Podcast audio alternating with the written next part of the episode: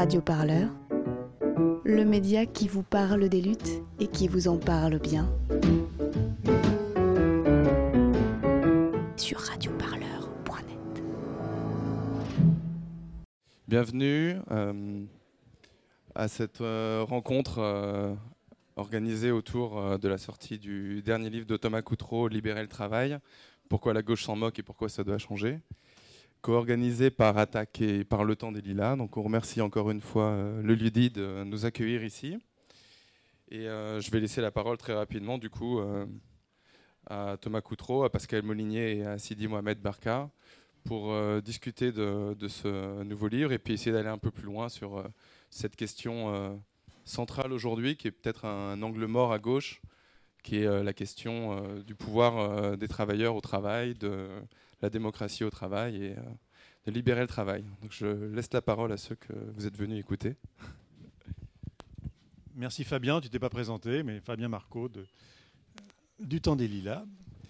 Euh, donc moi c'est Thomas, Thomas Coutreau. Euh, donc je vous remercie d'être là. Sidi Mohamed Barkad va et Pascal Molinier m'ont fait le plaisir et l'honneur de lire mon livre attentivement et euh, de contribuer à la discussion ce soir. Et en fait c'est surtout eux qui vont parler.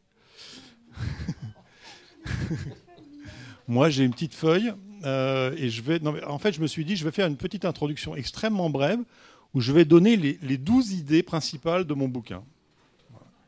Il y a 12 idées dans mon bouquin, pas, pas une de plus, mais euh, elles sont tout- toutes les 12, je les trouve importantes. Voilà. Donc, c'est un peu. Je vais lancer la discussion. Vous tente des perches avec ces 12, euh, 12 thèses sur le travail vivant, on pourrait dire comme ça. Euh, et puis, euh, ça va faire 3 minutes. J'ai chronométré, ça fait 3 minutes. Donc, après, vous aurez. Non. Si, si, c'est vrai. hein. Et après, je vous répondrai. Voilà, c'est. c'est- après, euh, quand vous aurez fait vos, vos topos, qui devront quand même pas dépasser euh, 20 minutes, un quart d'heure, 20 minutes chacun, ouais, euh, je, bah, je vous répondrai en 10 minutes. Et puis après, on ouvrira la, on ouvrira la discussion, si ça vous va. Fabien, arrête de saboter, s'il te plaît. Alors,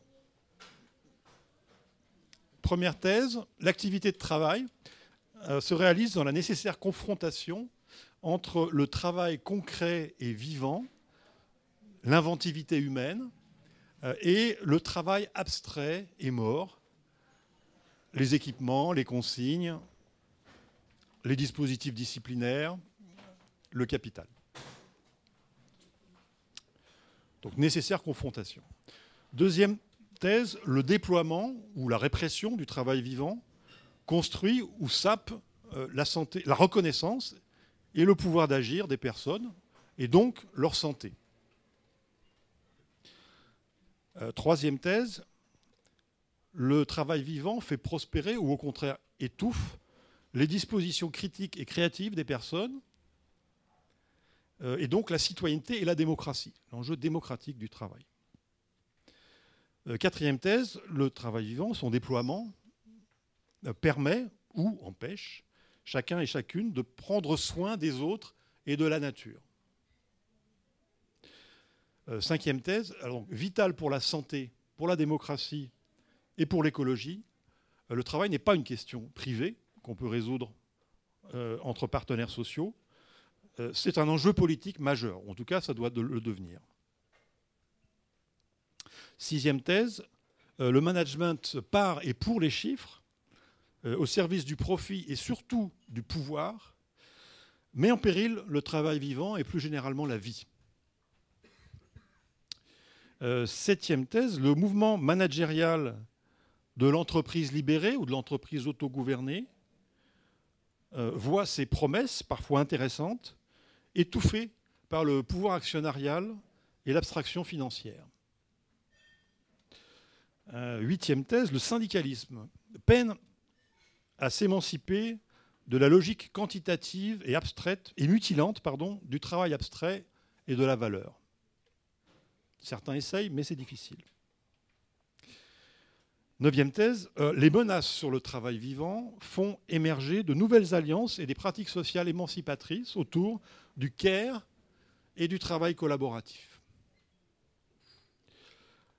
dixième thèse, la logique écoféministe du care, de l'attention au monde, ouvre la voie au dépassement du travail abstrait. onzième thèse, bien plus et mieux que la hiérarchie, les formes d'organisation collaborative et attentionnée du travail, fondées comme le vivant sur le principe de subsidiarité, sont source de performances économiques, écologiques et démocratiques. Et dernière thèse, douzième, pour vraiment libérer le travail, il faudra instituer le travail concret et gouverner l'économie autrement par la délibération démocratique au service de la vie donc, euh, à la fin du bouquin, j'appelle à la constitution euh, d'un bloc euh, historique des habitants, des habitants de la Terre. Bon, on pourra revenir éventuellement sur cette proposition. alternatif ou concurrent au bloc historique néolibéral et au bloc historique autoritaire qui tente de plus en plus à, coopérer, voire à fusionner, hein, comme on le voit dans le cas de Poutine ou de Trump. Voilà un peu les, ce que je considère comme être les, principaux, les principales idées ou les principaux apports. Alors certains, ce pas des apports, c'est des apports auxquels des personnes comme euh, Pascal ou Hamid ont, beaucoup contribué. Hein. Je m'appuie énormément sur euh, les travaux euh, des, sciences du travail, aussi bien, aussi bien ergonomes, psychologues, sociologues, économistes et même philosophe. Euh, et voilà. Donc maintenant, ben, je vais vous laisser euh, rebondir. On commence par qui? Ouais, sympa. Bon, mais non, mais c'est parce que comme Alexis Cuquier n'est pas là, il y avait un certain nombre de choses dont je pensais qu'Alexis allait les prendre en charge et que voilà, que je n'avais pas prévu de dire. Alors, euh, d'abord, je, vais, dire une chose qui peut paraître euh, provocatrice pour quelqu'un qui travaille sur le travail depuis 30 ans. Euh, je n'aime pas les livres sur le travail. Je n'en lis quasiment aucun. J'aime moyennement les films sur le travail, des fois un peu plus. Et donc déjà, premièrement, je remercie Thomas de m'avoir proposé de lire ce livre que j'ai lu pour le coup avec beaucoup de plaisir parce que on y retrouve voilà, je dirais, moi, il y a un décalage, mais vraiment très vif, hein, très important entre mon intérêt pour l'analyse des situations de travail, qui, je pense, reste à peu près intacte, et euh, ma lassitude à lire la littérature sur le travail. Et je pense que ton livre, justement, s'inscrit dans un espèce de, renouveau, et le titre, de ce point de vue-là, euh, le dit quand même bien, hein, Libérer le travail, mais surtout le sous-titre, pourquoi la gauche s'en moque et pourquoi ça doit changer c'est vrai que c'est une façon de prendre euh, un peu à, revers ou à, rebours euh, les thèses euh, sur la centralité du travail telles qu'elles sont habituellement développées, du moins. Donc j'ai lu, j'ai lu ce livre avec vraiment beaucoup d'intérêt, beaucoup de plaisir. Il faut quand même un peu aussi solliciter euh, le désir euh, des lecteurs et des lectrices. Et alors, c'est un livre qui est écrit de manière très claire, et ça, c'est important. Euh, avec vraiment un souci de mettre à disposition d'un public cultivé, mais, mais pas nécessairement à la pointe euh, de toutes les, discussions euh, euh, sur la question du travail, voilà, de, mettre à disposition un ouvrage qui, permet quand même de, se faire une idée des enjeux contemporains du travail. Alors, ça m'a aussi beaucoup touchée d'une certaine manière parce que c'est un livre, tu l'as, souligné, où, on, voit l'importance qu'a pu avoir, parce que moi j'ai des fois tendance à appeler l'école du CNAM, hein, c'est-à-dire tout ce mouvement euh, d'ergonomes et, de psychologues euh, qui ont travaillé euh, pendant, là aussi, quand même plusieurs décennies pour transformer, le, travail et transformer la vision qu'on pouvait avoir sur les travailleurs, hein, que ce soit avec Alain Wissner, hein, pour démarrer, hein, sur la question de, de l'intelligence des opérateurs, qui a quand même été quelque chose d'absolument bouleversant pour moi, en tout cas. En continuant par les travaux de Christophe Dejour sur la subjectivité, les processus de subjectivation au travail, les problèmes de psychopathologie du travail, voilà. Et donc on retrouve aussi les références à Yves Clos, enfin on retrouve dans, ton ouvrage euh, beaucoup d'apports qui, viennent de, ce côté-là. Euh, Philippe Davzy, on en reparlera peut-être. Euh, et donc c'est intéressant je pense que c'est quelque chose sur lequel nous on devrait réfléchir, de comprendre pourquoi effectivement cette école du CNAM, elle a, elle a tellement bien irrigué d'autres disciplines, en l'occurrence l'économie, la sociologie, et pourquoi elle a si mal marché en psychologie puisque on, en psychologie, on continue à, voir que la plupart des, psychologues ne considèrent pas la question du travail comme quelque chose de central dans la vie psychique euh, du tout. Donc on a échoué d'un certain côté et, pour, le, et pour autant euh, pas mal euh, avancé d'un autre. Alors, petite, petite chose intermédiaire, il y a, y a, une euh, moi, j'ai pas mal travaillé sur la question de l'écriture inclusive euh, ces, derniers ces derniers mois. Euh, et, voilà, c'est un livre qui est écrit en écriture inclusive. C'est très bien fait, c'est très discret, c'est assez amusant parfois. On passe du masculin au féminin. Enfin, vous verrez. Rien que ça, c'est une manière de cheminer aussi dans le livre, hein, de, voir comment Thomas Coutreau se débrouille avec euh, cette nouvelle contrainte pour pas en faire une contrainte et pour pas en faire un truc qui pèse euh, du tout euh, à la lecture. je, voulais le, je voulais le souligner. Et puis, quelque chose qui m'a tout de suite mis le pied à l'étrier pour cette lecture, alors ça c'est sans doute plus personnel, mais c'est des choses sur lesquelles je pense qu'on a des convergences importantes, c'est la référence à Simone Veil. Euh, qui est absolument quelqu'un de, génial, euh, de, précurseur, de pionnière, de, visionnaire euh, par, rapport à, par rapport à son époque et qui le reste encore. pour notre époque. On a encore beaucoup de leçons à tirer de ce qu'elle a proposé. Alors j'avais préparé un texte où j'avais des citations. Hein, qui n'étaient pas les mêmes que celles que Thomas a repris dans le, dans le livre, mais de toute façon, il y a, vraiment des, des, qui disent à peu près la même chose. Malheureusement, je n'ai pas réussi à faire marcher mon imprimante, donc, donc c'est comme ça.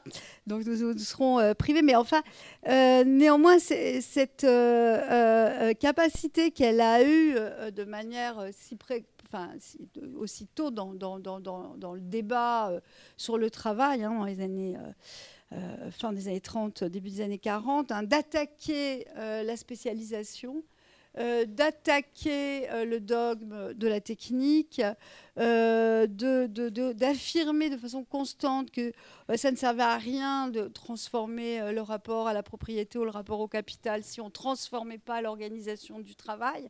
Je veux dire, elle est seule à le dire à cette époque-là et elle va rester très seule. Et le livre de Thomas s'inscrit complètement quand même dans cette, dans cette filiation et c'est vraiment, c'est vraiment très euh, euh, stimulant, euh, je trouve.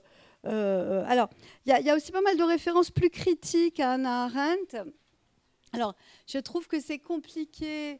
je trouve que c'est intéressant d'avoir deux femmes qui sont, qui sont des contemporaines, deux philosophes, à une époque où il y a très peu de femmes philosophes, de voir qu'il y a deux femmes philosophes qui s'intéressent au travail et qui le font pas du tout de la même manière que les hommes. C'est-à-dire que Simone Veil, il y a quand même une, défiance par rapport à la fascination euh, pour la technique hein, et pour. Euh, et euh, chez Arendt, alors moi aussi, moi aussi je, préfère Simone Veil que, Arendt, mais je vais quand même signaler que quand on traduit en français la trilogie, le triptyque hein, de la Vita Activa, on traduit toujours, on, traduit labor par travail, on, traduit work par œuvre et action par action. Et donc, dire qu'elle dévalorise le travail, c'est vrai qu'elle ne met pas labor clairement euh, sur le même niveau que l'action. Mais en même temps, elle a quand même deux catégories sur trois de la vie active qui pourraient euh, s'intituler travail. Et dans la catégorie labor, elle est la seule philosophe qui fait rentrer quelque chose qui ressemble quand même avec cette idée hein, de répondre aux besoins. Euh, euh, euh, non, dans la catégorie labor, dans la, dans la plus basse, elle fait rentrer quelque chose qui ressemble quand même beaucoup au travail domestique. quand on y regarde de plus près. Et donc, si tu veux, c'est quand même intéressant de, valoriser un tout petit peu ça, parce que c'est quand même à peu près la seule, à ma connaissance, euh, qui en parle, même si c'est très discrètement. Mais je reviens, je vais, je vais, je vais euh, euh, y revenir. Hein, quand elle dit, par exemple, il n'y a pas que dans le mythe, dans la mythologie, que les écuries d'Augias il n'y a que dans la mythologie que les écuries d'Augias sont nettoyées une fois pour toutes. Moi, ça m'avait vraiment beaucoup plu parce que là, la référence, elle est, directe. Quoi. Voilà, quand c'est les travaux d'Hercule, c'est propre pour l'éternité. Mais dans la vraie vie courante et où on sait que c'est plutôt le travail des femmes, bah, c'est à refaire tout le temps. Donc voilà, donc c'était juste un petit, bémol pour dire que si on valorise les activités du CARE, peut-être ça vaut la peine de reconsidérer cette idée qu'on a systématiquement que Arendt c'est pas bien parce que elle met pas le travail euh, au sommet de la pile. Ah oui, évidemment, entre l'action politique et le travail domestique, elle met quand même l'action politique en haut, c'est clair, mais je pense que bon, voilà. Euh, à voir. Alors, euh, puisqu'on est là pour, pour discuter et qu'on ne peut pas prendre tous les, tous les points, je vais prendre le point du revenu universel, le point, je peu de polémique, je vais prendre les utopies. travail et démocratie, travail et déhiérarchisation, et puis peut-être au milieu de tout ça, on parlera un petit peu des entreprises libérées. Mais je vais passer très vite sur tous les points. C'est vraiment pour ouvrir le, débat parce que moi, c'est la partie du livre où j'ai tout appris. C'est vraiment la partie que tu as fait sur les entreprises libérées parce que j'avais, euh, euh, je connaissais euh, le, je savais, j'en avais entendu parler, mais, mais, pas dans le détail. Et donc, et donc voilà. Donc, je terminerai, je terminerai sûrement là-dessus. Alors, moi, je suis, je suis moins, moins comment dire, négatif que toi sur le revenu universel. Euh, je sais que ça peut paraître très paradoxal quand on, se consacre au travail. Euh, on avait signé une tribune avec euh, Sandra Logier dans Libération et c'est un papier qu'on reprend sous une forme beaucoup plus développée dans le prochain numéro de Travail, genre et société. je suis suis pas contre qu'on y réfléchisse sous condition de garder universel parce que si c'est pas universel, ça n'a absolument aucun sens.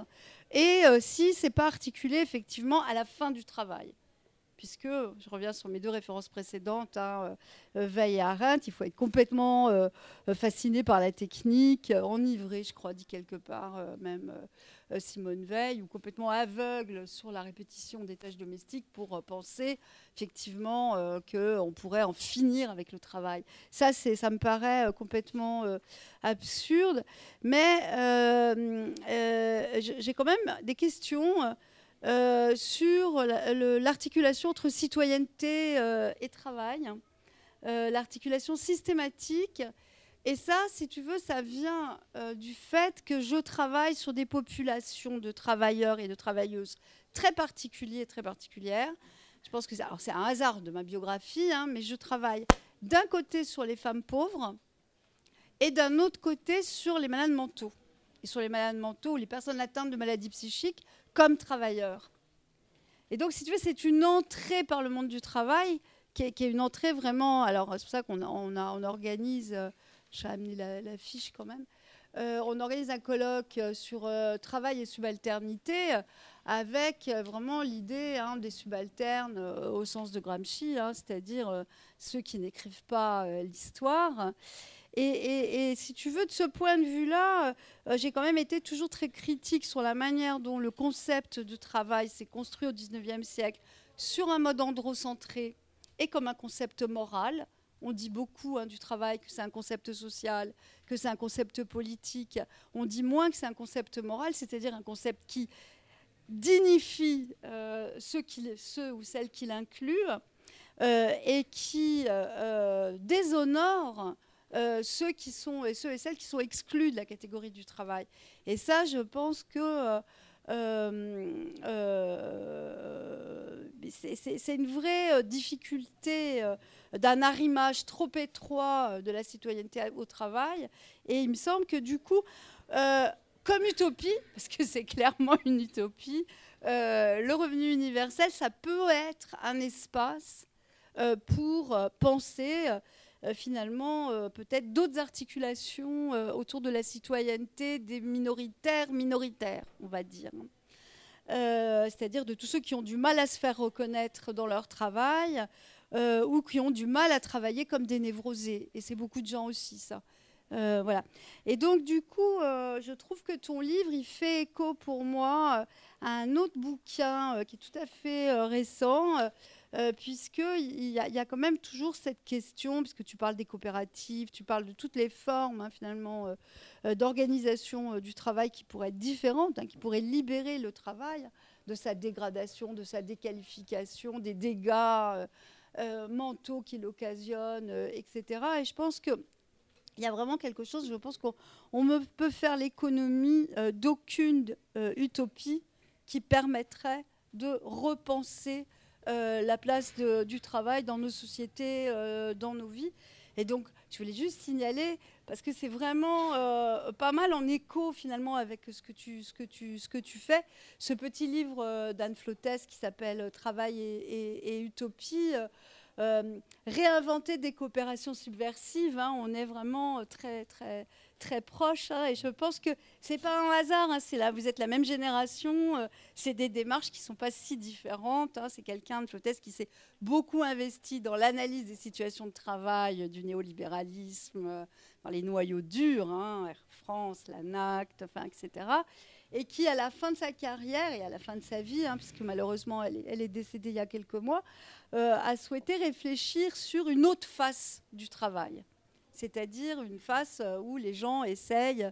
Donc il y a aussi des, situations de coopérative, euh, voilà.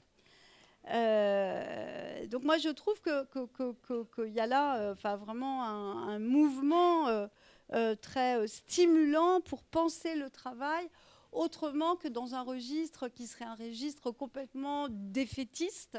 On ne peut rien faire, on est empêché de tout, nous sommes, nous sommes impuissants. Et je trouve que de ce point de vue-là, euh, ton livre, c'est vraiment un livre très important parce que c'est un livre qui d'ici, euh, on peut faire il y a déjà des gens qui font. Et euh, Anne Flottes, c'est pareil, c'est un livre sur les utopies réalisées. Et non pas l'utopie avec un grand U, hein, comme une abstraction. Hein, mais, et je pense que oui, il y a des gens, des gens qui font, et savoir qu'il y a déjà des gens qui font, des choses imparfaites, parce que c'est des productions humaines complexes, etc. Donc ça marche comme ça marche. On voit très bien dans ce que tu racontes pas toujours euh, très bien, mais ça marche en tout cas autrement. Et, euh, et ça, je pense que c'est vraiment, euh, vraiment très très important. Et puis, et c'est là où je disais, ça aurait été pour moi important de, discuter avec Alexis Cuquier, qui, a travaillé comme, comme, comme, tu le fais dans le livre, hein, sur le thème travail et démocratie. Euh, la valeur du travail, quand même, c'est dans l'horizon euh, euh, de la promesse démocratique, égalité, fraternité, et la troisième, c'est liberté. Hein, voilà. C'est quand même dans cet horizon-là que les gens commencent à donner de la valeur au travail. Dans une société esclavagiste, le, travail n'a pas cette, cette, valeur.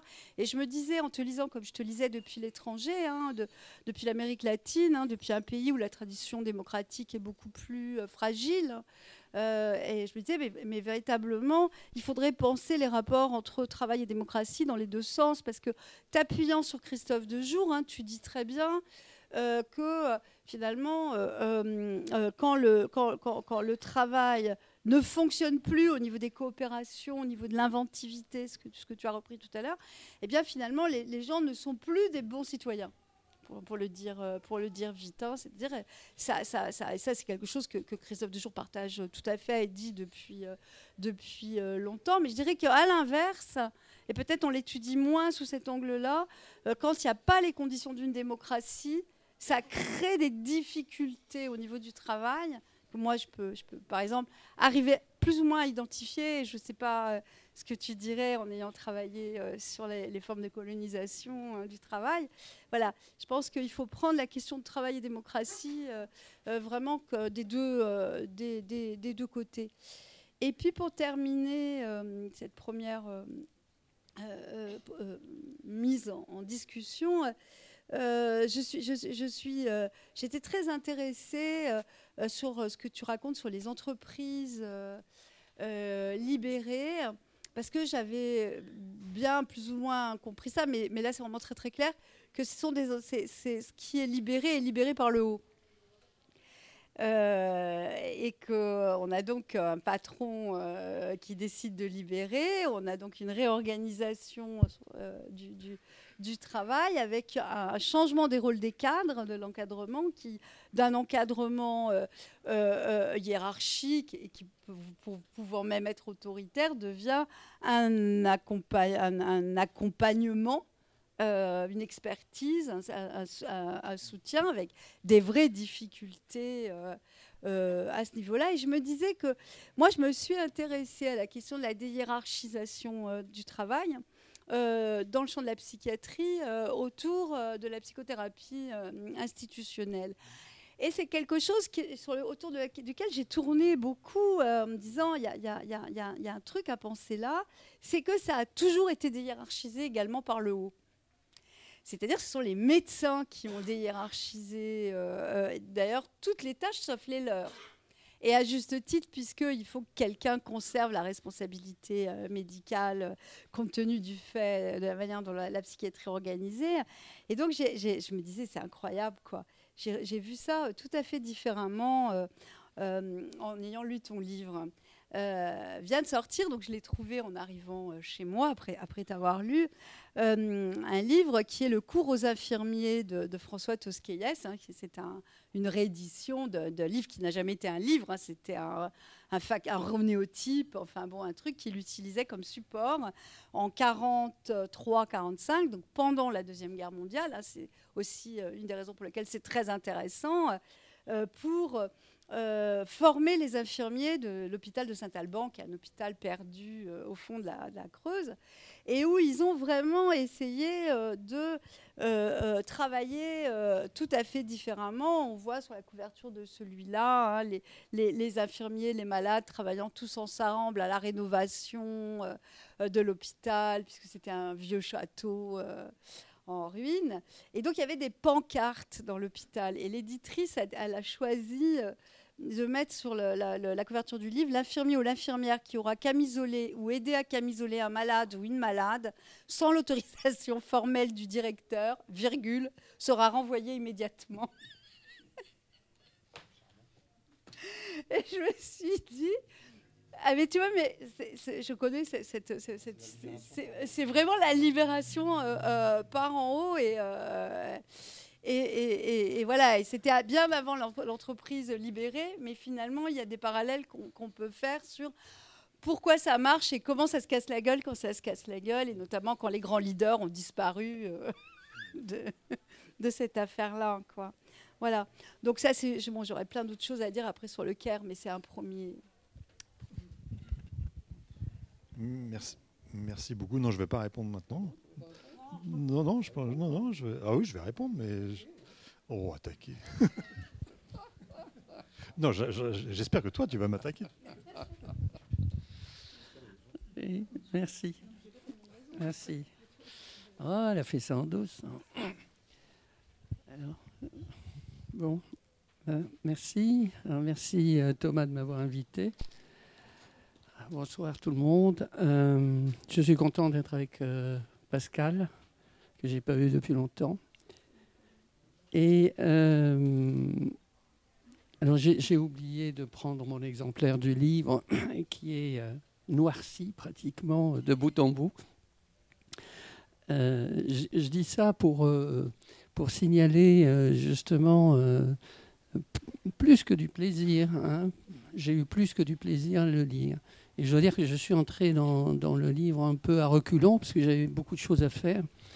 Et, je me suis dit, Thomas, quand même, il me pousse de faire lire 300 pages, je sais plus. Et donc, euh, et, donc j'ai lu vraiment, euh, j'ai lu avec beaucoup de plaisir ce livre. C'est un livre qui est, euh, utile, mais pas seulement utile. Hein. Au-delà de l'utilité, je crois qu'il suscite chez nous manière de penser, une forme de pensée, il incite à penser. Et donc, euh, et donc euh, c'est un livre vraiment à recommander et, à lire. c'est un livre qui est, euh, qui est plein de références, hein, qu'elle l'a dit, mais des références de livres, de livres sur l'économie, sur, le, euh, sur la psychologie, sur l'ergonomie, sur la philosophie, de documents aussi, de rapports. Alors ça, c'est un côté un peu enivrant de livre. Ça, ça vous emporte dans des... Et puis, et puis il y a beaucoup d'idées. Alors, Thomas a parlé de douze thèses, il ment. Hein, c'est foisonnant d'idées. C'est véritablement, euh, de ce point de vue, c'est vraiment remarquable. C'est pourquoi, malgré donc la contrainte euh, de, temps que j'avais, euh, ben, euh, j'ai pas lâché le livre. je crois que je l'ai lu en deux fois. je suis allé jusqu'au bout. j'ai même lu la table des matières. Et, voilà, donc euh, pour... Euh, pour euh, alors, les thèses, je disais qu'elles étaient foisonnantes, elles sont articulées, il y a une cohérence très grande, hein, il y a un emboîtement des thèses, des idées remarquables, mais c'est foisonnant aussi, c'est-à-dire que ça n'enferme pas, ce n'est pas un livre qui enferme. Alors bien sûr, ici ou là, il y a des assertions, hein, c'est Thomas, donc mais euh, malgré euh, ces moments où il y a de l'affirmation, il faut bien affirmer quelque chose quand même, euh, le, livre est un livre ouvert. Et ça, j'ai beaucoup aimé. Hein, c'est-à-dire, c'est un livre qui invite à la pensée, je disais au début, et inviter à la pensée, c'est pas fermé, hein, c'est pas le concept clos, hein, c'est véritablement, il y a là une ouverture. Et donc, s'il y a une ouverture, qu'est-ce que ça veut dire, ça, s'il y a une ouverture? Ben, ça veut dire qu'on peut lui dire qu'on n'est pas sur tel ou tel point euh, sur la même longueur d'onde. Ah Eh bien, je vais dire, je vais dire euh, Pascal a dit beaucoup de choses hein, sur, euh, sur le travail lui-même, et, je, vais, je, vais, je, juste, parce qu'on n'a pas le temps quand même, je vais juste prendre un aspect du livre, une articulation. Hein, un développement du livre. Euh, je vais essayer de présenter donc cette articulation telle que je crois que Thomas la présente. Je ne dis pas qu'il la présente vraiment comme ça. Il n'y a pas de livre objectif, hein, je veux dire un contenu objectif qu'on restituerait. Hein. mais moi, je restitue quelque chose du livre et je crois que, que c'est dans le livre en partie. Et puis je dirais, à, la fin de, cette première partie, je, dirais comment euh, personnellement je pourrais bifurquer, réorienter, aller ailleurs à partir de ce que tu dis. Voilà. Donc euh, je ne te prends pas en traître. J'annonce. voilà, donc j'ai écrit un tout petit texte. Moi j'ai l'habitude de, lire, vous me pardonnerez. et donc je vais, je vais, je vais dire ces deux points. Alors le thème majeur du livre est, celui de la libération du travail, c'est le titre hein, du, du, livre. Alors, ce qui suppose que le travail est enfermé ou bien encore empêché, pour reprendre à la suite de Thomas un terme emprunté à la psychologie. Il faut ajouter que le travail est abusivement enfermé il est abusivement empêché. Alors évidemment, il y a un coupable. Hein. Le coupable de cet abus est clairement identifié par Thomas. C'est l'organisation scientifique et technique du travail, le terrorisme. Aujourd'hui encore. Et en arrière-plan de la dimension scientifique et technique, il y a celle plus politique du commandement et de l'obéissance et c'est la dimension de la subordination. C'est un, élément extrêmement important dans le livre de, de Thomas, puisque ce qu'il propose à la fin, c'est précisément de dépasser la subordination. Ça, c'est pour le coupable. Alors, l'arme du crime. Hein, l'arme du crime. D'après les constatations des experts convoqués par Thomas, et ils sont nombreux, Pascal a fait référence à ces experts, donc, ils sont nombreux au CNAM. Hein. Donc, euh, l'arme du crime, d'après les constatations des experts convoqués par Thomas, est une technique particulière. Il s'agit de la réduction à une marchandise de ce qui, par nature, ne peut pas être une marchandise, à savoir le travail. Et ça, c'est une thèse tout à fait centrale. Donc, euh, euh, qu'il prend chez Karl Polanyi, il connu, hein, bien entendu. Alors, réduite à une marchandise, le travail en tant qu'il est vivant, c'est-à-dire qu'il est constitué par un ensemble de rapports concrets, bien réduit à une marchandise, il est abîmé. Mais ce n'est là qu'une première présentation ou euh, un premier développement. Car Thomas va parfois beaucoup plus loin en laissant penser que le travail concret est pour ainsi dire liquidé. Alors, je tiens beaucoup à ces deux aspects. Hein. D'un côté, le travail est empêché, mais de l'autre côté, tout le long du livre, en tous les cas, moi, c'est ce que j'ai perçu, le travail est aussi liquidé. Le travail, c'est la part concrète du travail. Nous sommes là devant une sorte de meurtre, de meurtre du travail, Selon cette perspective, le travail abstrait, le travail ayant perdu sa dimension concrète, est un travail mort. Il n'est plus question ici d'un simple abus, hein, comme pour le travail empêché. Il n'est plus question d'un simple abus, mais d'un meurtre légal, c'est-à-dire de la transgression formellement admise d'un interdit majeur. Alors nous pourrions ajouter meurtre sans culpabilité, culpabilité aux deux sens de culpabilité subjective et de culpabilité établie au cours d'un procès. Et je crois bien qu'il y a tout le long du livre, mais tu me diras, hein, et je crois bien qu'il y a tout le long du livre comme une hésitation. C'est humain, hein, ça. C'est pas un reproche. Comme une hésitation. D'une part, le travail est considéré comme mort, mais comme Thomas ne veut pas l'enterrer, le travail concret est évoqué malgré tout. Et sa présence serait constatée, la présence du travail vivant, du travail concret, serait constatée par les interventions de terrain, et notamment les recherches-actions mentionnées.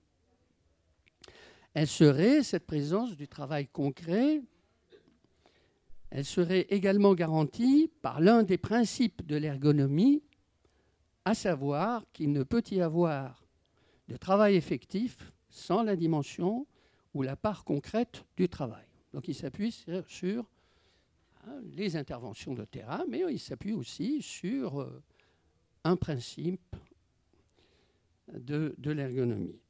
Toute la question, c'est de savoir si les principes de l'ergonomie ne sont pas en train de tourner Hein, et de se transformer en dogme. Mais c'est une autre question. Euh, cette part concrète que l'ergonomie nomme activité. Et curieusement, euh, tu n'utilises pas ce mot très peu, je crois une ou deux fois. Pourquoi? Pourquoi? Alors l'hésitation, si elle existe, euh, parce que je, l'ai vue, mais bon, c'est peut-être le fruit de mon imagination. L'hésitation, si elle existe, n'est pas seulement, je crois bien, un effet mécanique de la tentative audacieuse consistant à mettre ensemble des théories et des pratiques qui peinent à se parler habituellement. L'économie politique et l'ergonomie en l'occurrence, par exemple. Elle pourrait, cette hésitation, être plutôt l'expression de difficultés persistantes quant à notre capacité, notre capacité à tous, pas celle de Thomas, mais je crois à tous, difficultés persistantes quant à notre capacité à tous de rendre compte des contradictions et des tensions nouvelles ayant investi le travail ces dernières années.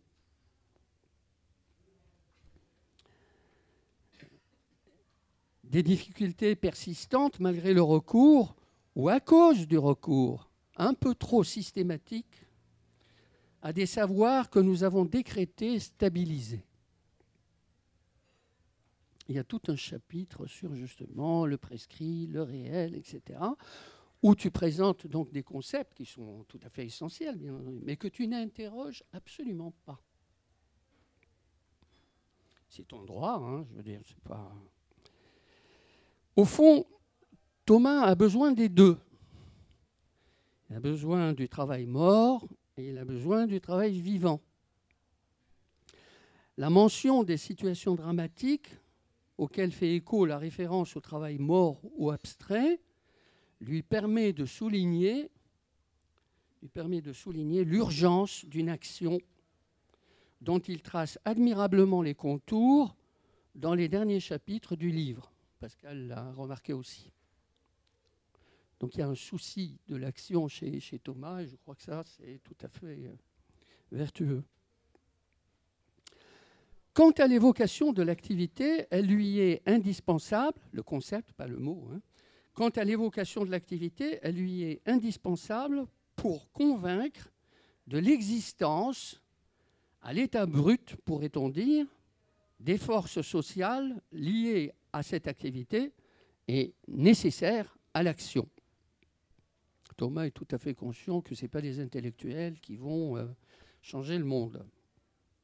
Enfin, l'action recherchée a une portée considérable, son but étant l'institution du travail vivant. L'institution du travail vivant. Concret. Oui, concret. Ah, c'est pas pareil. D'accord. Bah, tu nous diras. Hein, mais l'institution du travail concret. je laisse de côté les questions, pourtant importantes, je crois bien, qui viennent immédiatement à l'esprit quand on lit institution du travail concret. J'ai toujours pensé que le travail concret était un peu vivant, mais Thomas va nous dire, est-ce que le concret, et pour moi la vie, peut être institué? C'est la question qui me vient à l'esprit, parce que j'ai toujours pensé, enfin j'ai toujours pensé, non, je peux toujours penser, mais je pense que la vie ne s'institue pas. Mais ça serait intéressant d'ailleurs de reprendre cette question pour le Caire. Si par exemple on considère que dans le Caire il y a quelque chose qui est de l'ordre de l'amour, ce que je pense depuis longtemps, sans connaître ce domaine-là, est-ce que l'amour peut être institué? Aurait-il un sacrement de l'amour ou un sacrement du mariage? Alors la vie peut-elle être instituée? La vie à proprement parler, la vie dense et pleine. Et qu'est-ce que la vie si elle n'est pas dense et pleine? La vie à proprement parler, la vie dense ou pleine, n'est-elle pas éruption, débordement, exubérance? N'est-elle pas de part en part immanence à distance de toute forme d'institutionnalisation? Tu n'es pas obligé de répondre à ce type de questions. Hein. Ça, c'est mes, folies à moi. Hein. Pas... Oui. Donc, oui, mes, mes étudiants euh, s'amusent beaucoup quand je fais ces parallèles entre le travail et l'amour. Ils comprennent tout de suite que ce n'est pas juste pour s'amuser, mais qu'il y a vraiment quelque chose à tirer de ce, de ce parallèle, plus qu'un parallèle, si l'amour est dans le travail. Alors je viens de parler de contradictions et de tensions nouvelles. Bon. Ce qui est important dans ce passage, c'est, dans ce que je viens de dire, c'est la référence à la nouveauté. Or, pour Thomas, et tu me corrigeras, pour Thomas, les transformations dans l'organisation du travail, transformation ces 30 dernières années ou 40 dernières années, indiquent un durcissement ou un raidissement du terrorisme, mais pas un changement radical, pas une véritable nouveauté. En somme, il n'y aurait pas de rupture dans l'organisation du travail. Les transformations sont certes d'ampleur, mais elles relèvent du changement quantitatif, même si elles produisent des effets considérables sur la santé des travailleurs. Des indices empiriques permettent d'étayer cette thèse, parmi lesquels la fameuse intensification du travail. vous ne pouvez pas ouvrir aujourd'hui un livre sur le travail sans que l'expression ne vous saute aux yeux. Donc Thomas la reprend aussi, normal. Et le moyen utilisé par le capital afin d'atteindre ce but, l'intensification du travail, dans un contexte où l'organisation du travail n'a pas changé de nature, eh bien ce moyen est logiquement celui de la violence. C'est pourquoi le management par la peur constitue un élément d'explication de première importance dans cette configuration. Là encore, hein, c'est une expression que l'on trouve partout. Et l'on voit bien la perspective couvre une telle représentation à laquelle adhère et que présente Thomas. La violence qui touche à la dignité humaine implique de l'indignation. Si celle-ci, l'indignation, fonctionne comme une force affective ou un ressort affectif, pouvant conduire à la mobilisation. Donc, violence, indignation, mobilisation. Où l'on voit le souci pratique et en un sens politique de la démarche de Thomas.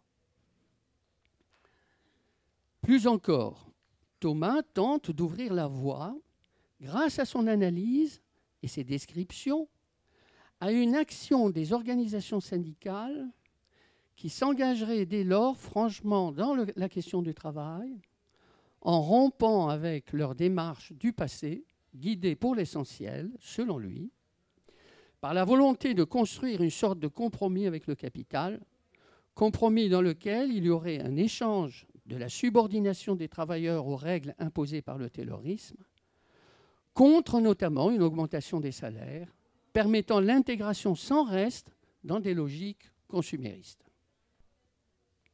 C'est la septième thèse, celle-là. J'aurais aimé la développer, mais ce n'est pas possible, on n'a pas le temps. Nous aurions donc là les ingrédients indispensables à la transformation de la situation.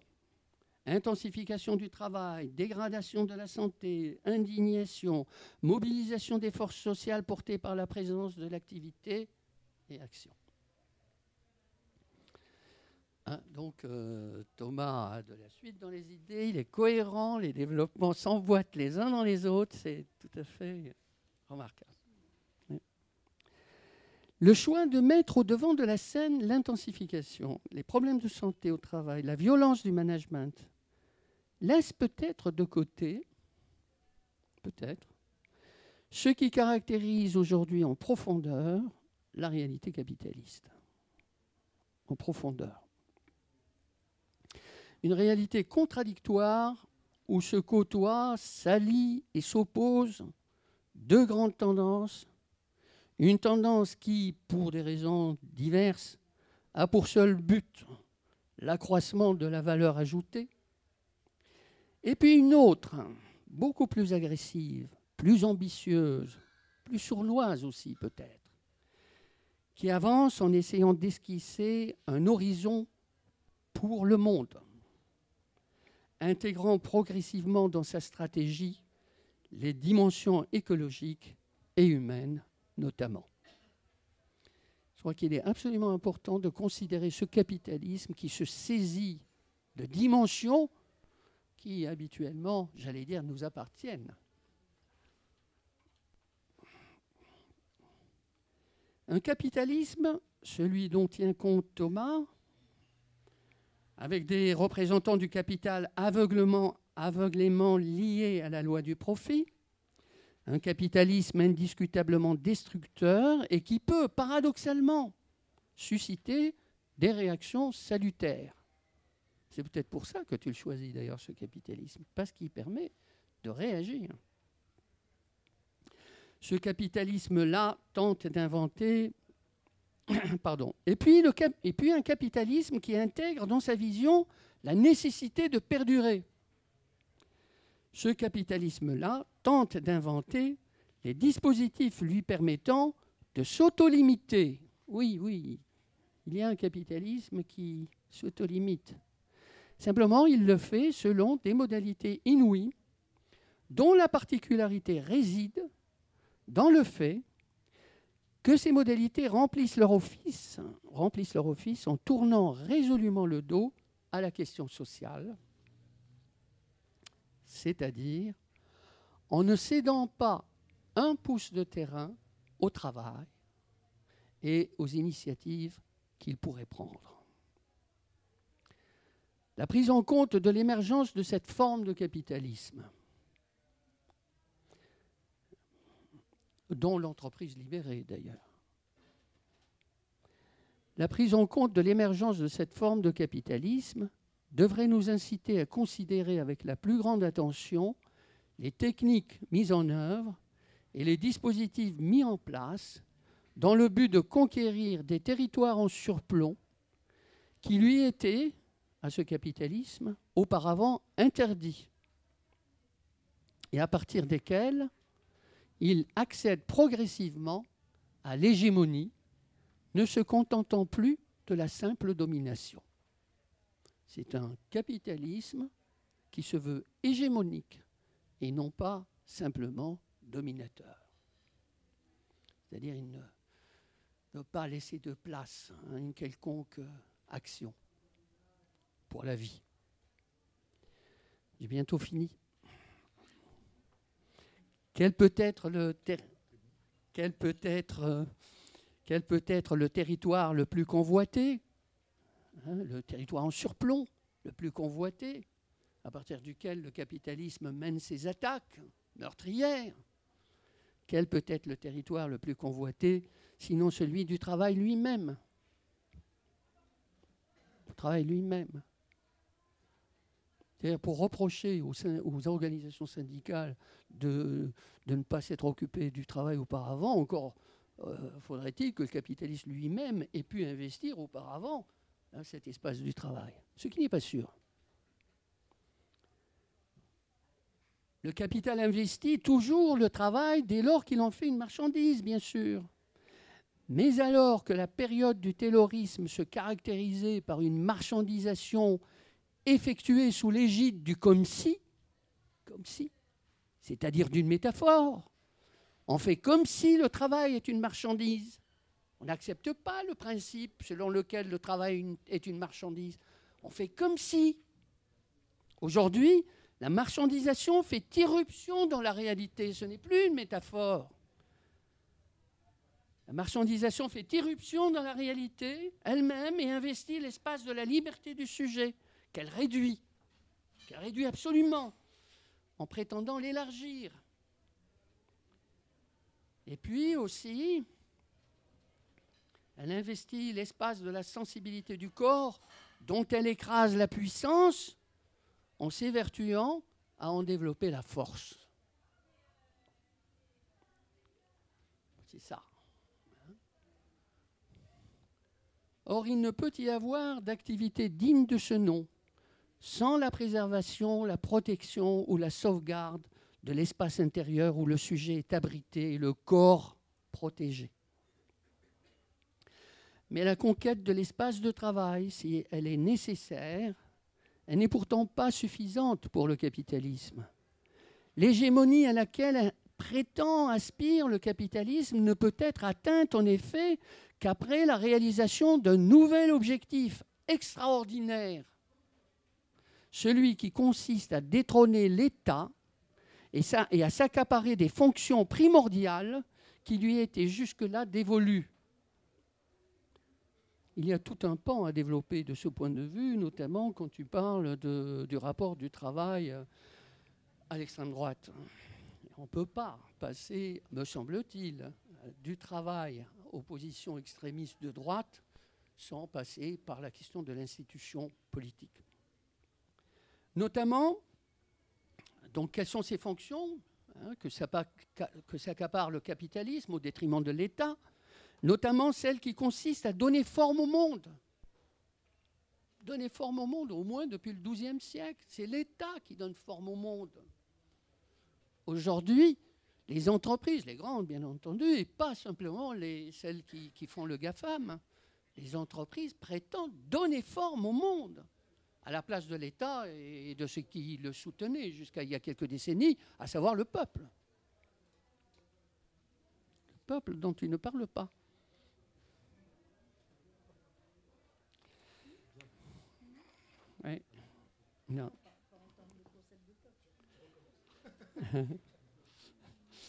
Donc donner forme au monde et gouverner, et gouverner, la vie humaine et la vie tout court. Voilà ce que prétendent, prétendent faire les, entreprises aujourd'hui.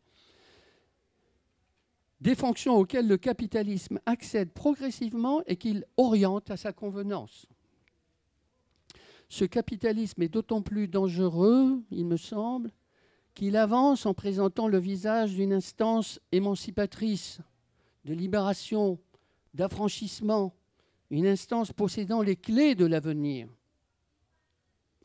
Si nous devons substituer à cette prétendue libération une libération authentique, celle-là même que Thomas désire et que nous désirons avec lui, eh bien c'est donc ce capitalisme-là qu'il convient de prendre aujourd'hui au sérieux.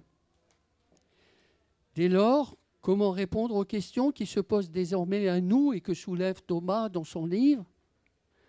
Certainement nous appuyant sur le travail de Thomas et sur d'autres travaux de même qualité, ceux de Pascal et d'autres, et en les prolongeant.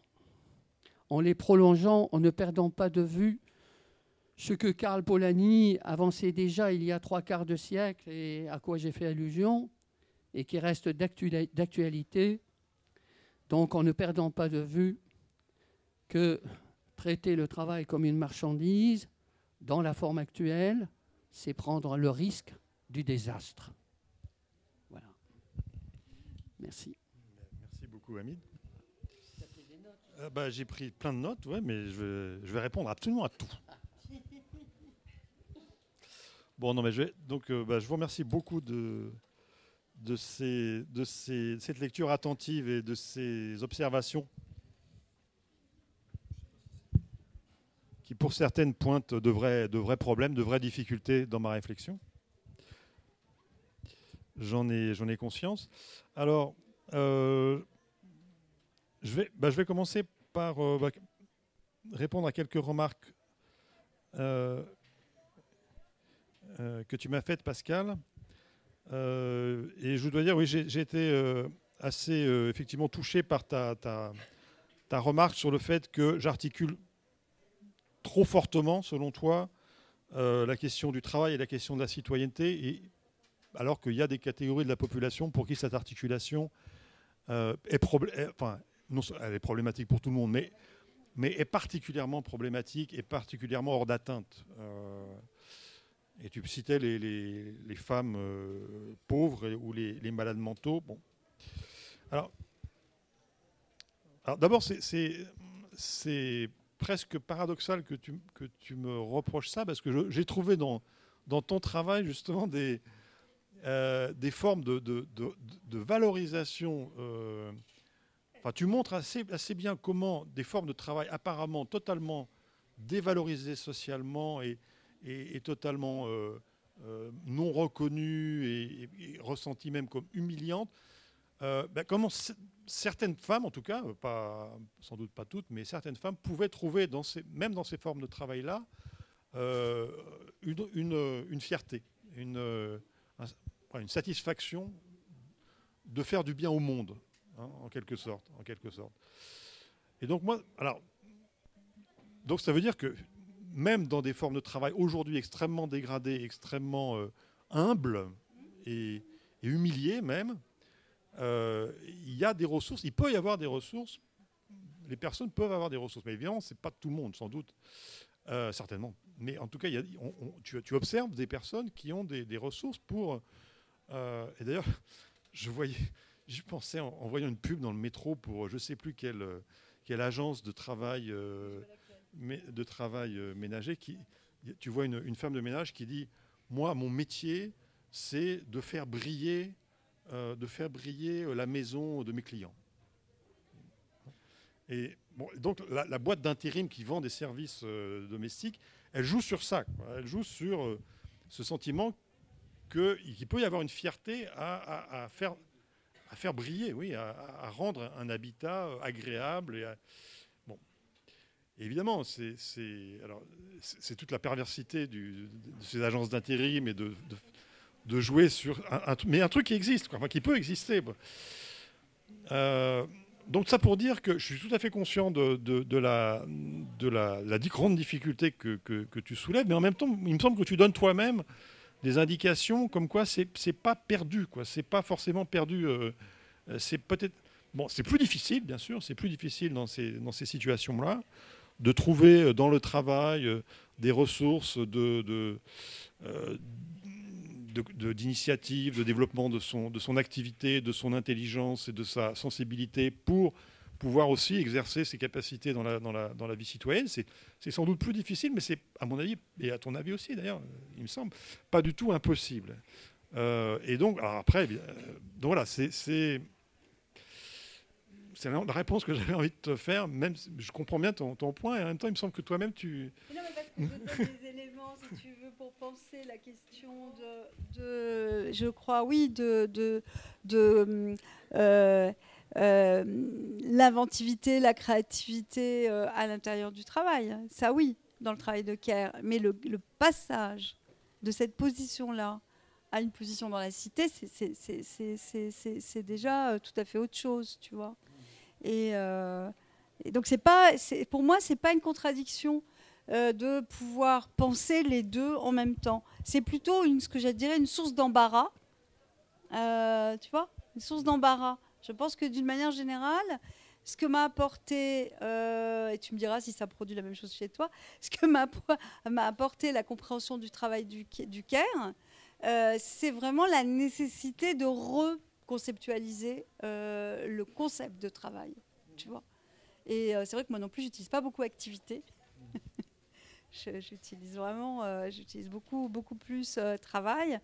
Et je pense que vraiment, il y a, y a- Et donc, du coup, de pas de pas coller trop vite travail et citoyenneté comme un tout cohérent, un tout qui fonctionne, etc. Mais de se donner le temps pour penser les écarts qui existent euh, parce que c'est pas automatique, c'est pas systématique.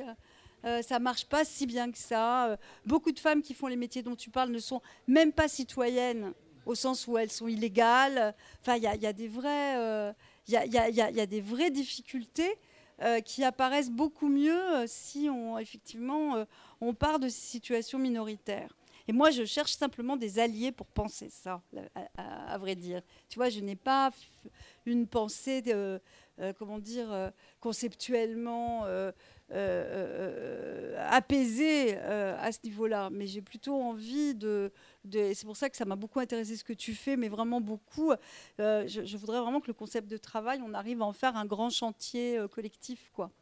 Et là, je pense qu'on se, rejoint euh, tout à fait.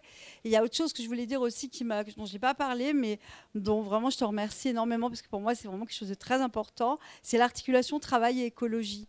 Je pense qu'on on peut pas parler d'écologie euh, aujourd'hui euh, sans prendre en compte la question du travail. Je pense qu'une grande partie, il y, a eu, très longtemps des actions syndicales qui, étaient en faveur de la protection des salaires et des conditions de travail des travailleurs sans tenir compte ni des déchets, ni de l'extractivisme, ni, des- dégâts euh, occasionnés. Et ça, je pense que c'est quelque chose, pour nous qui avons quand même un petit peu d'expérience dans le monde du travail, c'est une question qui pour nous ne se posait pas il y a 15 ans, pas il y a 50 ans, il y a 15 ans, on ne posait pas les choses en ces termes-là. Je pense qu'aujourd'hui, ni toi ni moi, on pourrait envisager de penser la libération du travail sans penser aussi euh, euh, l'attention qu'il faut porter euh, aux dimensions écologiques. Et ça, c'est aussi quelque chose qui est complètement nouveau pour moi et qui réimplique certainement du travail conceptuel, du travail d'articulation et de délimitation des concepts. Oui. Tu es content hein, qu'on te lâche.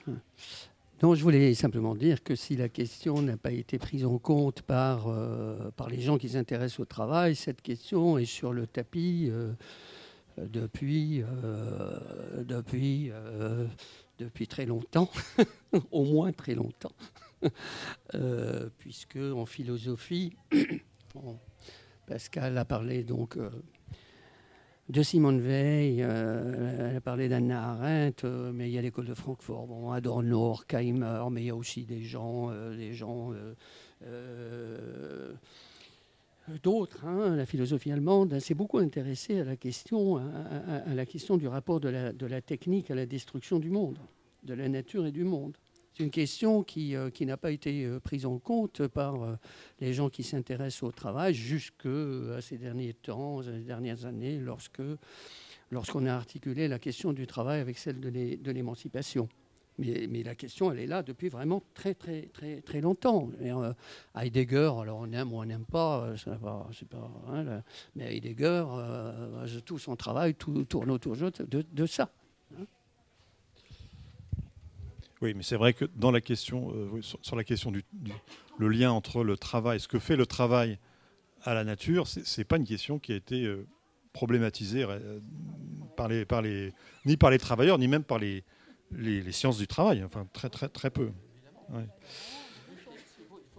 Hmm. Ah ben, bien sûr, elle est, bien sûr, elle était là, mais elle n'était pas prise en compte. Donc voilà. Donc la question du revenu universel. Voilà, moi, ce qui me gêne dans la question du revenu universel, c'est que c'est explicitement euh, conçu comme euh, une alternative euh, au travail. Hein. C'est l'idée que le travail, finalement, c'est pas une chose tellement importante. C'est pas une chose tellement importante dans la vie. Et puis de toute façon, la, technique va nous en débarrasser. donc, éclatons-nous. et de toute façon, le travail, c'est aliénant, ça ne peut pas être autre chose. Donc, il faut réduire sa place le plus possible dans la vie, s'en débarrasser le plus possible, peut-être pas totalement, mais le plus possible, et redistribuer les richesses autrement. Bon. Et ça, c'est ça quand même la philosophie du, revenu universel, et c'est contre ça que je, m'inspire, je, m'indigne.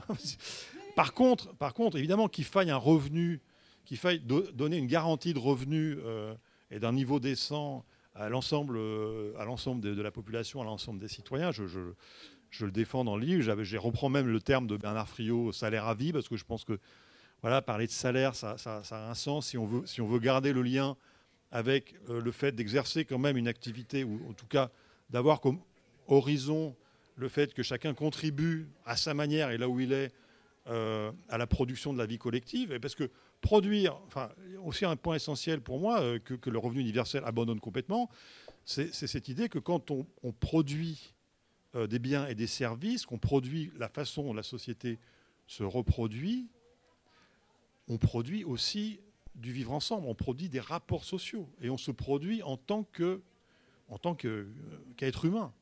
Et donc nier cette dimension du travail, nier que dans le travail on construit les rapports sociaux et on construit euh, la personnalité de, chacun, c'est euh, pour moi c'est vraiment une Attends, je, vais essayer, je vais essayer de répondre pour qu'on donne un peu la parole ensuite.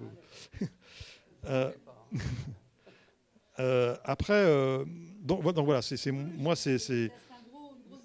je pense que c'est vraiment. Je suis, je suis pas du tout contre le revenu garanti. Je suis contre la philosophie qui est vraiment sous-jacente au revenu, à ce qu'on appelle le revenu universel ou le revenu inconditionnel, qui repose euh, d'une façon très systématique sur une dévalorisation du travail, comme une sphère de la vie finalement pas nécessaire dont on pourrait se passer. Euh, et puis, alors, je suis très intéressé par ce que tu dis sur la psychothérapie institutionnelle. C'est un truc que je connais très très mal. J'ai lu euh, effectivement euh, dans, tes bouquins, j'ai lu des références à ça, mais j'ai vraiment besoin de travailler plus ça parce qu'il me semble qu'il y a eu des réflexions absolument passionnantes sur, Et on voit bien que dans le système, le système, enfin, le système de la psychiatrie aujourd'hui est dans un tel état de délabrement qu'on a vraiment besoin de, de repenser ce, euh, alors, par rapport. ouais. C'est intéressant. Alors, euh, par rapport à ce que tu disais, Hamid, euh, je ne vais pas rentrer. Ah oui, oui, mais non, mais moi je ne veux pas parler trop longtemps. Je voudrais. Je voudrais Non, mais j'ai répondu à ce, qui me semblait, à ce qui me semblait être problématique par rapport à ce que j'avais dit. Hein, parce que tous les compliments, je ne vais pas lui répondre. Euh, Alors, je pense que je, je suis, je je suis pas d'accord avec ce que tu dis sur le fait que j'ai une, enfin, j'ai beaucoup d'hésitation, mais c'est pas, c'est pas savoir si le travail est, liquidé ou si le travail est mort. hein. Je pense, d'ailleurs, c'est ma première thèse. On a l'activité de travail, c'est nécessairement la confrontation entre le travail vivant et le travail mort. Il n'y a pas, c'est pas l'un ou l'autre. hein. Il, doit y avoir du travail mort dans euh, dans l'activité. Il doit y avoir des règles, des consignes, des équipements. euh, il doit y avoir quelque chose qui qui, euh, structure et qui vient du passé. Alors c'est pas forcément le capital, mais chez Marx le travail mort c'est le capital, mais je pense que ça, va, ça dépasse simplement le- le- l'aspect lié au capitalisme. Le travail mort, ça fait partie euh, du paysage dans lequel peut se déployer, le, le- doit se déployer le travail vivant. Donc, euh, je ne pense pas que je dise que le, trava- le, je- je- je- le travail soit liquidé ou soit... non, le travail, il résiste. Moi, j'ai dit le travail vivant, il résiste. hein. Il est empêché, il est écrasé. Je dis il est écrasé, mais je ne dis pas qu'il est mort. Je dis qu'il résiste et que c'est sûr... Il étouffe. hein, Voilà, il est étouffé, mais... J'aime bien Mm. la métaphore de l'étouffement. Oui, oui. Oui, il est étouffé plutôt qu'écrasé, si vous voulez. Mais, euh, mais il n'est pas mort, et, c'est justement parce qu'il ne peut pas mourir que qu'il y a de l'espoir. Parce que euh, l'idée du capital de transformer, justement, de, de, bah, de tuer le travail, c'est-à-dire de transformer tout travail en... Voilà, c'est une, une idée impossible. Voilà, c'est une contradiction dans les termes. C'est c'est pour ça que le capitalisme... C'est ça, la, c'est ça la, grande contradiction du capitalisme. C'est pas la baisse tendancielle du taux de profit ou, la contradiction entre la toutes les histoires de, de, et, du capitalisme cognitif, comme quoi il y aura une contradiction entre la, croissance de la productivité et la loi de la valeur. Non, c'est pas ça la contradiction du capitalisme. La contradiction du capitalisme, c'est qu'il il- il ne peut pas, il, il essaye sans cesse et de plus en plus systématiquement de réduire le travail à une marchandise, de réduire le travail à quelque chose de standardisé, de prévisible, euh, de parfaitement contrôlé. Et c'est une tâche impossible. Il ne, peut pas y arriver. Donc ça, les- les- l'ergonomie, la, psychologie du travail, la, la psychodynamique, la- le- l'explique très bien pourquoi. Et le bouquin de, de, de- de Jour sur le travail vivant est une référence. euh, Enfin, son dernier bouquin est vraiment une référence pour moi là-dessus.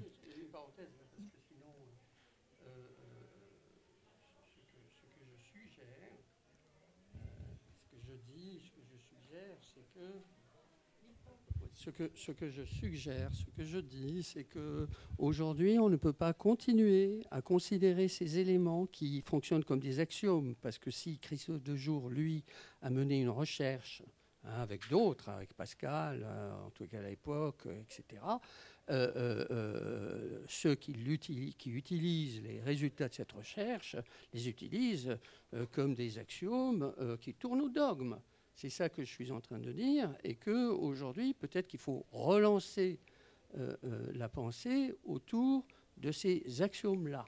hein. C'est-à-dire, tu poses dans, un chapitre, je, l'ai dit tout à l'heure, dans un chapitre, donc tu, tu convoques hein, de jour Yves Clos, Yves euh, et etc. Mais il n'y a aucune interrogation.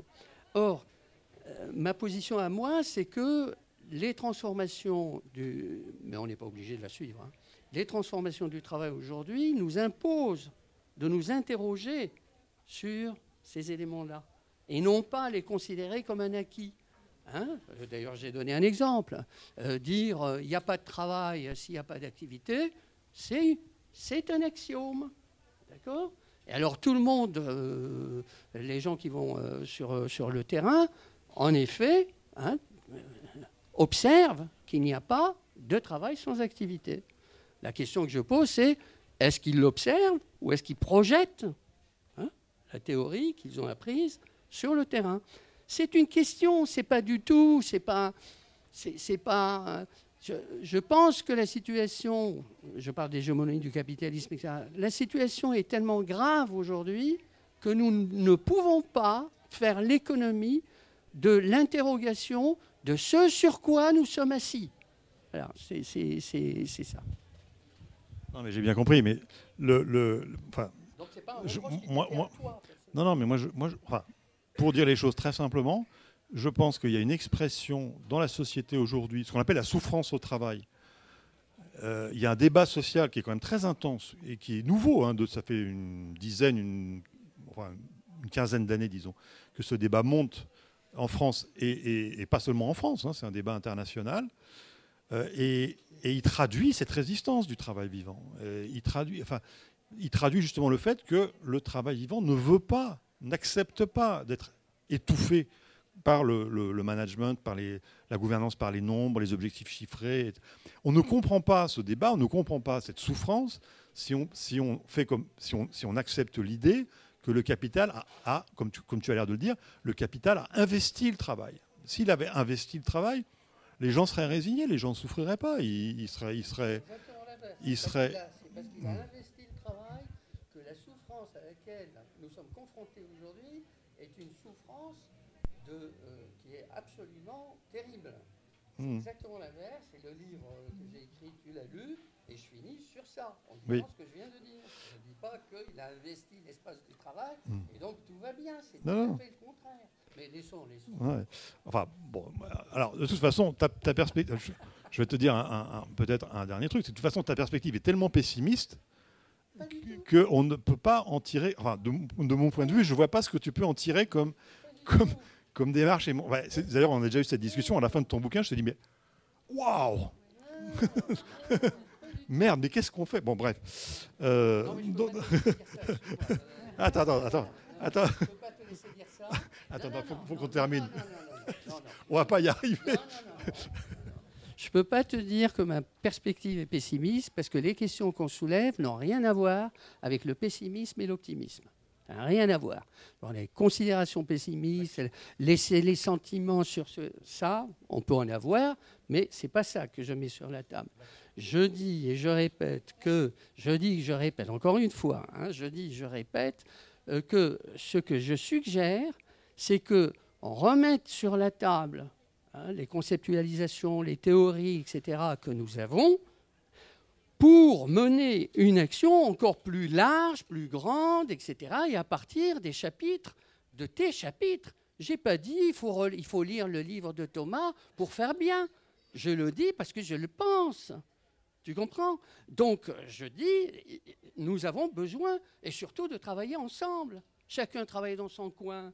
Et tout le monde parle de, il faut parler, il faut discuter, il faut disputer, il faut, etc. Mais où tu as vu, toi, une dispute, sinon la nôtre, là, ce soir Hein? Il ah, n'y en a pas. Dès qu'il dès y en a un qui dit, qui dit une chose à peine, à peine un peu différente, ah là là, surtout, il ne faut pas lui parler. Hein non, ce que je dis, c'est l'inverse. Il ne faut pas dire que je suis pessimiste. Je suis, si on veut utiliser absolument ces termes, disons que je suis un peu plus optimiste que toi. Non, c'est pas. Moi, je ne suis pas spécialement optimiste. Euh, mais j'essaie de trouver, j'essaie de trouver dans, dans les contradictions du réel, j'essaie de trouver des leviers et de mettre en évidence des leviers par les, dont on pourrait se saisir. Beaucoup plus Oui, non. non, non, mais. C'est une des, quand même, des qualités de, du livre, de relever la tête. Oui, non, mais. Bon. On a besoin quand même. Voilà, donc donc je, vais, je, vais, je vais conclure. En fait, on, voit bien le, le débat qu'on a. Euh, moi, moi je, je, pense que, par exemple, quand tu dis que l'entreprise libérée, euh, c'est une, une, tendance fondamentale du management aujourd'hui, ça, je ne le, le, crois absolument pas. C'est-à-dire, je, crois que c'est une réaction d'une toute petite frange euh, de managers angoissés par, et, et, qui trouvent insupportable l'évolution euh, des systèmes de travail aujourd'hui et qui se disent c'est pas possible qu'on continue comme ça. Euh, et ah non, non, mais je pense qu'il y, y a, des dissensions. Il y a de, même que, de même que dans le mouvement syndical, il y a des franges très minoritaires, mais très intéressantes, qui commencent à s'emparer de la question du travail et du travail vivant et euh, la qualité du travail comme un enjeu central pour le mouvement syndical, mais c'est des franges très minoritaires euh, du mouvement syndical et qui ont beaucoup de mal à, faire prendre en compte cette préoccupation par euh, l'ensemble des équipes syndicales. On, voit qu'il y a des choses qui se passent dans le mouvement syndical, mais il y a des résistances très fortes parce que ça oblige les syndicalistes à sortir d'une position euh, confortable, enfin qui est de moins en moins confortable, mais qui était la leur, qui était une position d'abord de négociateurs d'intermédiaire, de négociateur de la force de travail, donc avec au, nom du, au nom du salariat, donc une position finalement relativement pas enviable, mais honorable, une position en vue. et puis surtout, ça, demande aux syndicalistes, il y avait un, colloque de la, des équipes de la CGT qui travaillent là-dessus il, y a, un mois, les équipes de la CGT qui travaillent sur la question des interventions sur la qualité du travail se sont, se sont réunies pour discuter. Et une des principales euh, leçons, enfin ce qui émergeait, c'est que c'est passionnant. quand ils arrivent à le faire, ça donne des résultats, y compris en termes d'adhésion syndicale, de, renouer du, lien avec les salariés, de recréer du pouvoir d'agir collectif. Mais c'est très difficile à mettre en place parce que ça demande un changement total de démarche euh, du délégué syndical et des délégués syndicaux qui sortent de leur posture, on va dire, d'avant-garde, de sachant, et qui se, mettent à, travailler, à élaborer avec les salariés sur la base de, l'expérience de, l'activité des salariés. Et ça, c'est pour l'instant, c'est une difficulté euh, majeure pour le mouvement syndical. Mais je pense qu'il y a le même phénomène, euh, toute proportion gardée, à l'intérieur du management, euh, où il y a une frange, une petite frange du management, hétérodoxe, on va dire. Mais tu regardes les écoles de management aujourd'hui, mais rien n'a bougé dans les, dans les, dans les, dans les méthodes d'enseignement. Il n'y a, pas l'ombre d'un. Alors il y a des modes, il y a, il y a le PDG de, de, Michelin qui, qui, lance euh, des trucs sur l'organisation responsabilisante, mais bon, quand on va regarder en détail comment ça se passe, et j'ai vu une, un mémoire de, d'ergonomie sur euh, une expérience euh, chez Michelin, c'est chez Michelin, c'est de la rigolade. Bon, je ne vais pas euh, développer, mais c'est une blague, ce truc d'organisation responsabilisante. Parce que Michelin, bon, ben, il n'a pas vraiment la possibilité ni, l'intention de, libérer le travail. Bon.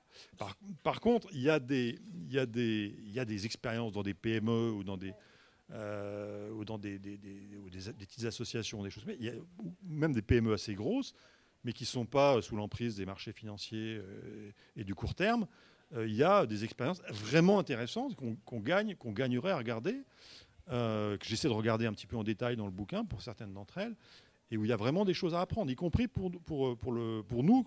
Moi, j'ai quand même découvert en lisant cette littérature que depuis une dizaine d'années commence à émerger, c'est vraiment tout récent, une dizaine d'années, commence à émerger un modèle organisationnel euh, alternatif, vraiment alternatif par rapport à, l'organisation taylorienne ou à l'organisation pyramidale euh, des entreprises, commence à émerger un modèle d'entreprise autogouvernée, horizontale, avec une coordination euh, euh, efficace, vraiment efficace, et qui, et qui peut être mise en œuvre à grande échelle, c'est-à-dire à, l'échelle de grandes organisations, de grandes entreprises. Ça, c'est nouveau, parce que jusqu'à présent, on ne savait pas comment faire pour, pour mettre en place un fonctionnement démocratique dans une grande organisation. Ben là, avec cette histoire de sociocratie et de dolacratie, donc des systèmes de système de, de, cercle emboîté où le, le, cercle amont délègue euh, euh, un, responsable dans le cercle aval, mais le cercle aval délègue, élit un responsable dans le cercle amont et les décisions se prennent au consentement, ce qui fait que y à tout moment, il y a un contrôle réciproque entre le cercle amont et le cercle aval. Euh, bon, j'entre pas dans le détail, mais c'est des, des, modes d'organisation auxquels on n'avait pas pensé. Vraiment, hein, techniquement, on n'avait pas pensé à ça. Et et, jusqu'à présent, même les, enfin, je lisais le bouquin de, Tom Malson, qui est un, anarchiste américain, euh, militant d'Occupy Wall Street, qui a fait un gros bouquin très intéressant sur la démocratie économique. Et lui, anarchiste américain, il dit, de toute façon, dans les grandes entreprises, dans les grandes organisations, on ne sait pas faire autrement que par la hiérarchie, parce que techniquement, ce n'est pas possible de faire autrement. Un anarchiste qui dit ça. Parce qu'il est économiste, et donc il a appris que, enfin, il a, il a, il a été convaincu que euh, pour être économiquement efficace, il faut, il faut de la hiérarchie, il faut une organisation verticale. Eh bien, c'est faux. Euh, et, aujourd'hui, on, peut montrer que c'est faux. Et donc, ça, je pense qu'il y a vraiment. Euh, il y a vraiment on, a, on a vraiment un progrès, pour une fois, intellectuel et, scientifique dans, dans, le domaine de, de l'organisation. L'idée l'organisation démocratique d'une entreprise, ça ne vaut pas seulement pour l'entreprise, ça vaut aussi pour ça peut valoir très bien aussi pour des associations euh, ou pour l'État. Hein. on peut très bien imaginer une organisation de l'État euh, selon ce type euh, de, de, principe. Donc ce que je veux dire, c'est qu'on a un débat à l'intérieur du mouvement syndical, on a un débat à l'intérieur du management. Je ne sais pas quelles sont les alliances possibles, parce que c'est plus des alliances intellectuelles peut-être qui peuvent être intéressantes. Mais j'essaie voilà, d'identifier des leviers d'action à partir desquels on peut commencer à reconstruire du rapport de force. Parce que c'est ça le, problème. On peut avoir toutes les bonnes idées qu'on veut. Il faut instaurer un revenu universel, il faut euh, les 32 heures sans réduction de salaire, il faut euh, euh, la planification écologique. On peut avoir toutes les bonnes idées qu'on veut. Si on est enfermé dans le rapport de force actuel et, et, dans les entreprises en particulier, on, est, ben, on, se fait plaisir, on rêve, mais on n'a pas, de, on pas de, levier pour agir. et donc voilà, moi pour, pour conclure, je, je, conteste aussi ton idée que le, le, capitalisme essaye, tu, as utilisé le terme d'auto-limitation, euh, qui serait en train de trouver des formes d'auto-limitation. Et ça, je crois que ça n'est pas possible. C'est, alors, ce serait plus le capitalisme. S'il arrivait à s'auto-limiter, euh, le capitalisme, et là je reste très marxiste euh, pour le coup, le capitalisme, c'est accumuler, accumuler et accumuler. Et il n'y a pas d'auto-limitation possible. C'est, ils, ils, vont aller jusqu'au bout de cette logique-là. Euh, et cette logique, cette logique-là, elle nous mène à la destruction de, de tout. Hein. Radio. Parleur. Le son. De toutes les luttes.